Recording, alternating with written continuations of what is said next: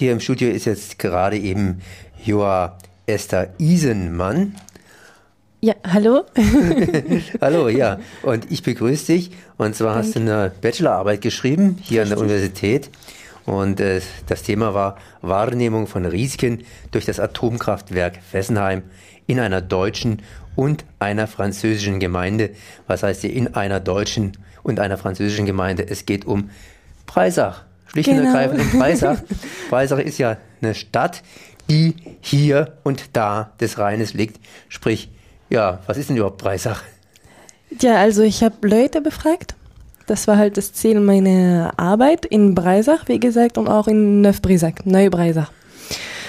Äh, in Breisach habe ich hauptsächlich im Zentrum und auch am Bahnhof so Leute zufällig ähm, angesprochen und befragt. Und in Frankreich habe ich in Neubrasach und Vogelsheim hauptsächlich Leute befragt. Ja, das ist sozusagen das Gebiet gewesen, das du abgeackert hast. Um was genau. es denn bei deiner Bachelorarbeit? Also, meine Bachelorarbeit ähm, habe ich mich schon seit längerer Zeit vorgestellt oder äh, gewünscht. Ich, äh, seit ich hier studiere, also ich studiere Waldwirtschaft und Umwelt in der Albert, Albert Ludwigs Universität, in der Forst- und Umweltwissenschaft Fakultät. Und da habe ich richtig äh, mein Umwelt, Umweltbewusstsein ähm, entwickelt. Und habe ich unter anderem auch ein Praktikum beim BUND in Freiburg gemacht. Und da habe ich einfach, war ich mehr engagiert und richtig motiviert gegen Atomkraftwerke und so weiter halt mich also zu kämpfen. Und da habe ich diese Gelegenheit ergreift, ähm, diese Arbeit halt im Rahmen meines Studiums hier äh, zu schreiben. Und da wollte ich einfach die Unterschiede, die ich selber ähm, festgestellt hatte, einfach wissenschaftlich versuchen darzustellen oder zu äh, beweisen halt. Ne?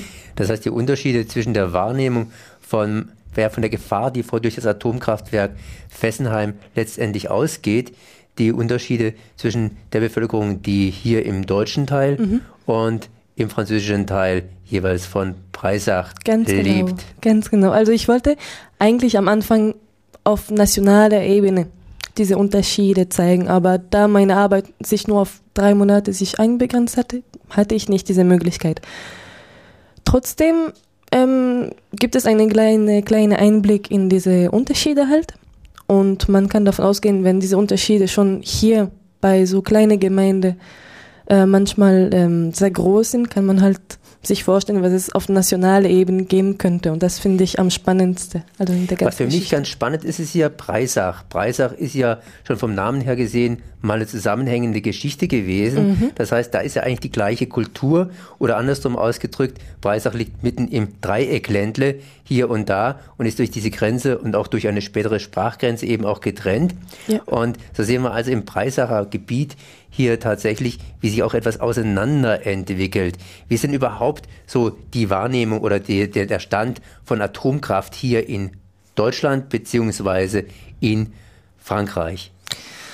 Also über Länder kann ich schwer was sagen, da meine Arbeit sich nur auf diese zwei Gemeinden ähm, einbegrenzt hat. Ich habe meine persönliche Meinung, was Deutschland und Frankreich Unterschiede angeht. Da bin ich sehr überzeugt, dass es große, große Unterschiede gibt, die man auch mit anderen Faktoren erklären kann. Ja, woher kommen denn diese Unterschiede, beziehungsweise wo sind die Unterschiede? Also, es ist sehr ähm, komplex. Also, dieses ganze Komplex halt mit verschiedenen Faktoren, wie zum Beispiel die Energiepolitik, die halt in Frankreich beziehungsweise in Deutschland durchgeführt wird. Die Kultur zum Teil auch, also das heißt Mentalität und Einstellung, Vorstellung der Bevölkerung. Ähm, die Medien zum Teil auch. Was gibt es noch? Ähm, ja, das ja. wären ja schon mal drei Punkte. Ja, das heißt, drei wie, große Bereiche, ja. Wie ist denn jetzt die Politik, die Politik in Bezug auf Atomkraft? Naja, also in Frankreich, ich denke, jeder ist es bewusst, dass in Frankreich das wurde seit immer schon äh, hundertprozentig Atomenergie äh, entwickelt. Und ja, also seit der Zweiten Weltkrieg, sagen wir, hat es angefangen. Also Frankreich wollte sich äh, militärisch und auch was Energie angeht, sich unabhängig machen von den USA, England und die großen Mächte damals. Dann kam die Ölkrise 1973. Da haben auch, da, dann hat auch die ganze Bevölkerung gemerkt, dass okay, man kann so weiter nicht machen. Man, also man braucht Energie und da halt war das die Chance, also für die Atomenergie, sich äh, also Stimmen, Stimmen zu versammeln.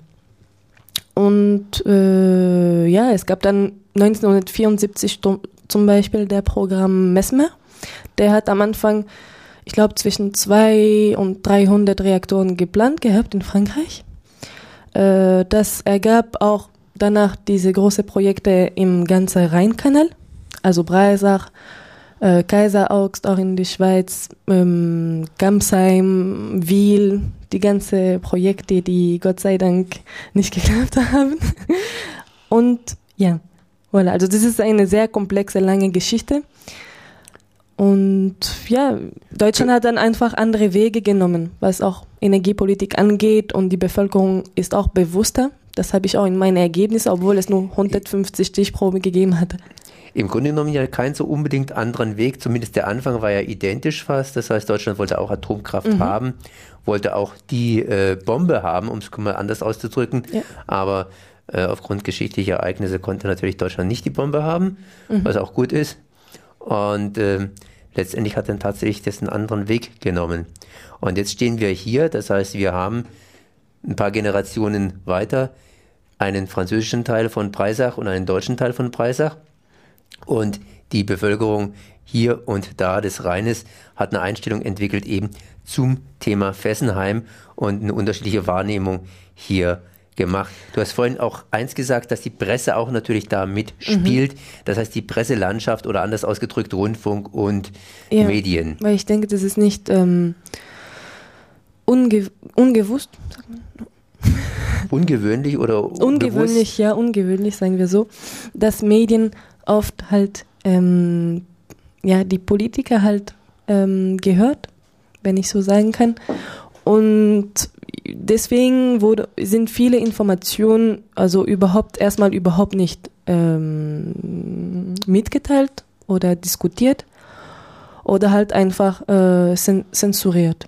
Das ist zensuriert, wie man sagt. Wahrgenommen nehme ich einfach an, dass es wahrgenommen heißt. Ähm, nee, also die, die, die, die sagen einfach, die, die teilen nicht die Gefahren mit. Hm zum Beispiel von dem Atomkraftwerk Fessenheim, wenn ich die Zeitungsartikel bei uns zum Beispiel lese und was man in Deutschland manchmal erzählt, da staunt man echt. Also in Deutschland erzählt man, also man spricht wirklich von Gefahren. In Frankreich tut man das, ja, wenn man das schon erwähnt, ja, dann kommt ja, es gab eine kleine Störanfall, aber ja, nichts Schlimmes und dann nie, nein, nein. Also da kann man schon merken, also das ist ja, total anders ist. Du warst jetzt in beiden Teilen von Breisach und hast Leute befragt. Mhm. Was für Fragen hast du den, den Leuten gestellt? Also mein, mein Ziel war zum Beispiel, also zum ersten habe ich eine kleine Einführungsfrage gestellt. Ich wollte einfach wissen, erstmal, wie die Leute oder die Befragten zu, den, zu der Laufzeitverlängerung stehen. Und da habe ich eine gute Überraschung bekommen, wenn ich sagen kann. Da haben wir eine große Unterschied in den Antworten bekommen. Und zwar bei den Breisacher wurden, waren 72 Prozent voll, also total dagegen. Jetzt müssen wir aufpassen, von wem reden wir? Von den Preissachern. Wir reden ja die ganze Zeit von den Preissachern. Ja. Von welchen Preissachern reden wir? Äh, von den von welchen Preisachern? von ja. den deutschen Preisachern oder von Na, den also, sogenannten also, ja, französischen Preisachern? Nee, für, also die Breisacher für mich sind die Leute, die bewohnen, die Einwohner von Breisach. Ah, so. Und äh, wenn ich, also Breisach für mich ist Breisach, Neubreisach für mich ist Neubreisach. Okay.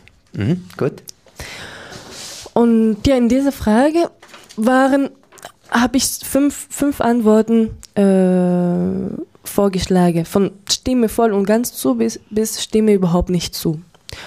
Und da waren 72 Prozent der Breiser, also 72 Prozent der Breiser haben überhaupt nicht zugestimmt, während den Franzosen, also aus dem Gebiet von Neubreisach, Vaugesem, also was man im Alsace als Pays de Breisac nennt, die hatten eigentlich keine, keine richtige Meinung. Die waren, also 25 Prozent stimmen eher zu, 27 haben keine feste Meinung, 27 oder 22 stimmen, stimmen eher nicht zu.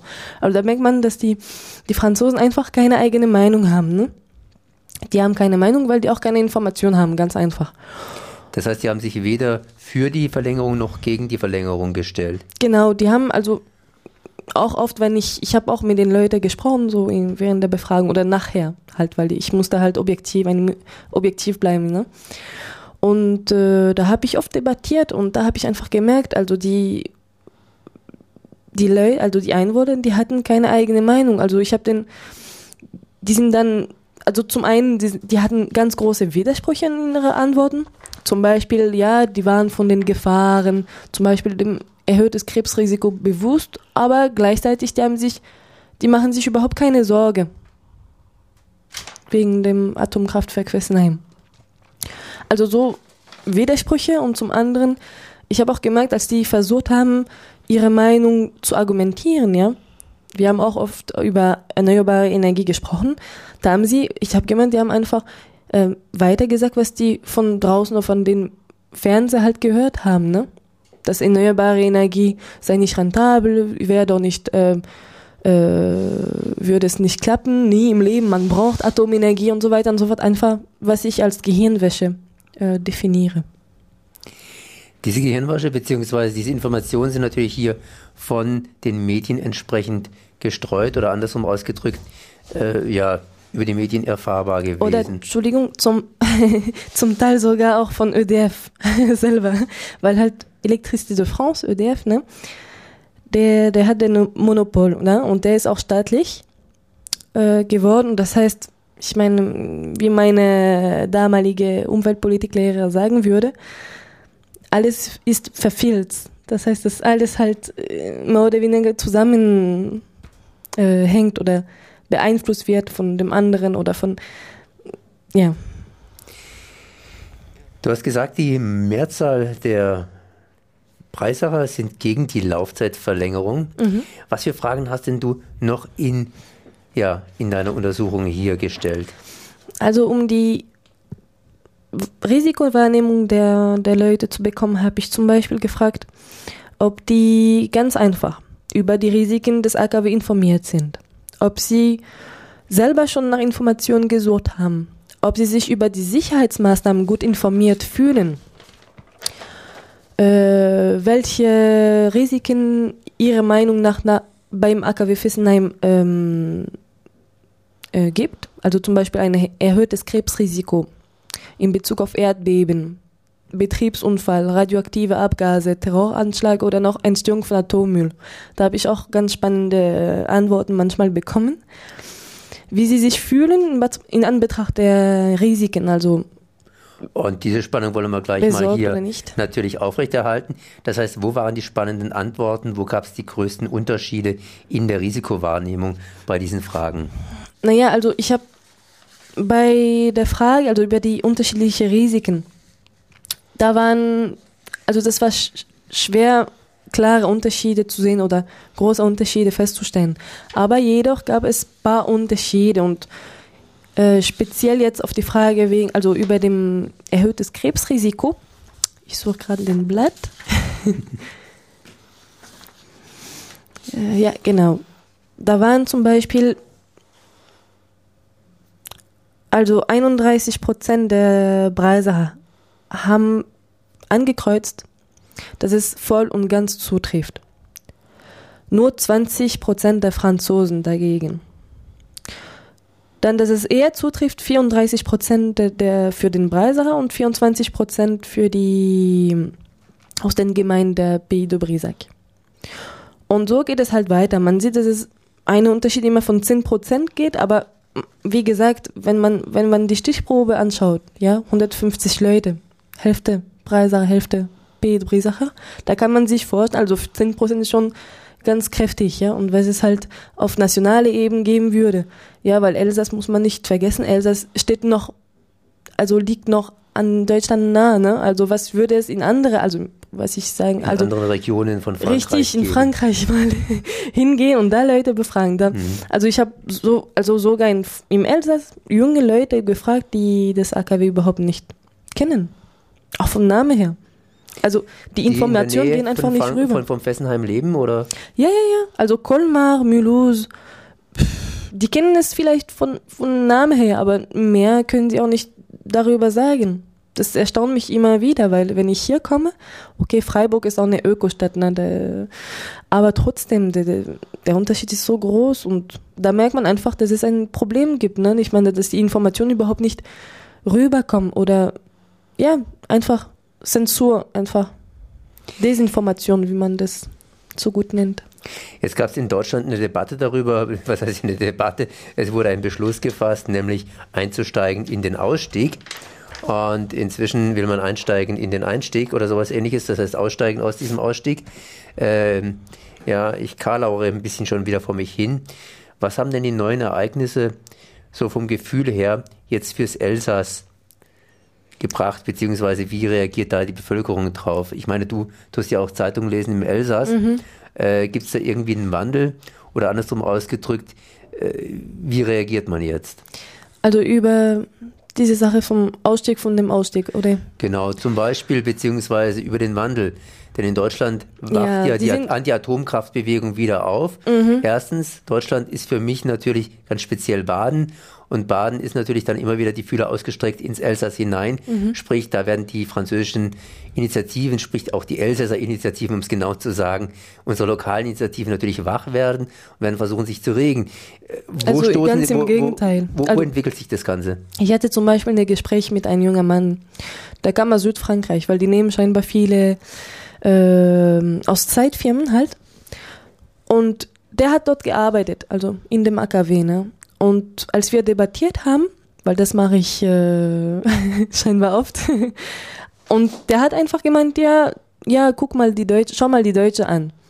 Ja, die reden so, so, so gut und so groß, aber schau mal, die, die verlängern auch jetzt die AKWs. Wissen Sie, die, die, die drehen das jetzt dann andersrum für ihre eigene äh, Vorteil halt, um sich zu entschuldigen. Ja, wir haben nichts zu tun, also wir haben, wir haben nichts zu machen, weil schau mal, die Deutsche selber, okay, die haben das versucht, aber das klappt nicht. Und schau, jetzt, die gehen wieder zur Atomenergie zurück. Also, die drehen das richtig so um in dem Gespräch. Da muss man richtig gut argumentieren, aber mit viel Anstrengungen und ja, ähm, vielleicht kommen sie auf andere Gedanken oder öffnen sich ein bisschen mehr. Der war jetzt aus Südfrankreich, das heißt, äh, stammte selber nicht direkt aus dem Elsass. Du hast vorhin gerade gesagt, die nehmen vor allen Dingen ja ähm, weit weg wohnende Ja. Zeitarbeiter. Äh, finden Sie da niemanden im Elsass? Also schwer zu sagen, weiß ich jetzt nicht. Ich weiß, dass äh, viele aus dem Elsass dort arbeiten und deswegen auch äh, nicht skeptisch sein wollen gegenüber dieser Geschichte. Also weil halt den Arbeitsfaktor mm, ist halt wichtig, ne, für Familie, für einfach zum Überleben und deswegen vielleicht die, die wollen überhaupt nichts mehr, äh, überhaupt nichts darüber halt hö hören überhaupt. Und äh, ja, die meisten kommen von anderen Regionen in Frankreich und sind sehr gut bezahlt. Und ich habe auch mit anderen letztes Mal, letzt, vor zwei Wochen Colmar gesprochen, die kamen aus Lyon und weiß nicht mehr. Und die, wenn ich so über die Gefahren spreche, frage, ja, denken Sie, also denkst du, dass du keine Gefahren dabei hast? Also die machen sich überhaupt keine Gedanken, die vertrauen voll, voll und ganz die, den Betreiber. Ja, und Es kommt natürlich wiederum eine kleine entscheidende Frage. Mhm. Selbstverständlich, wenn jetzt jemand aus Zentralfrankreich kommt, dann kann er Französisch. Wenn er aus dem Elsass kommt, dann kann er unter Umständen Deutsch. Sprich, wie sieht es da aus? Hast du da irgendwelche Unterschiede feststellen können zwischen Menschen, die beispielsweise leichter hier es mit dem Deutschen haben? Ja, ich denke, dass es schon Unterschiede gibt. Und das lässt sich mit anderen Sachen erklären halt. Also die, das ist wie dieser Verein im, im Elsass, das CSFR, Comité pour la Sauvegarde de Fessenheim et de la Plaine du Rhin. Äh, die sprechen zum Teil Deutsch, also Elsässisch, und die haben viel Kontakt halt mit dem BUND und mit anderen TRAS, Trinational Atomschutzverband in der Schweiz. Und ähm, mit jungen Leuten zum Beispiel, die halt zum Teil keine, wie kann ich sagen, aus Migrantenfamilie, also Ursprung haben, die haben halt bestimmt, die sind noch mehr einbegrenzt, weil die halt einfach äh, oft kein Deutsch können und auch von dem, ähm, wie kann ich sagen, schulischen Niveau sind auch äh, vielleicht nicht so informiert. Und das heißt, dass die, ich denke, da noch weniger Informationen mitnehmen oder ja. Das heißt, die Grenze tut sich auf. Wenn man jetzt hier was nachlesen will, hast du das irgendwie im Internet veröffentlicht? Nee, aber ich, ähm, der BUND hat es und in der, in der Institut für Forst- und Umweltpolitik, Tenenbacher Straße, da ist es auch zu finden in die Bibliothek. Wird es vielleicht vom BUND veröffentlicht auf irgendeiner kleinen Webseite, dass man sich runterladen kann? Das weiß ich noch nicht. Muss ich äh, noch schauen. Äh, auf jeden Fall also, ein kleiner Punkt, den ich noch ähm, erläutern wollte. Ähm, ich habe auch festgestellt, dass die Breisacher den Betreiber ÖDF viel weniger vertrauen als die Franzosen. Viel mehr Vertrauen haben, aber also viel besser informiert sind und öfters äh, Informationen recherchieren. Da kann man sich auch, kann man sich auch viele Gedanken wiederum machen. Ja, also auf jeden Fall ein spannendes Thema. Und ich wünsche mir, dass ich das, äh, wieso nicht für eine Masterarbeit äh, auf nationaler Ebene mit größeren Stichproben mal auch machen könnte. Ja, Iselmann, dann danke ich mal für das Gespräch. Ich danke auch, danke.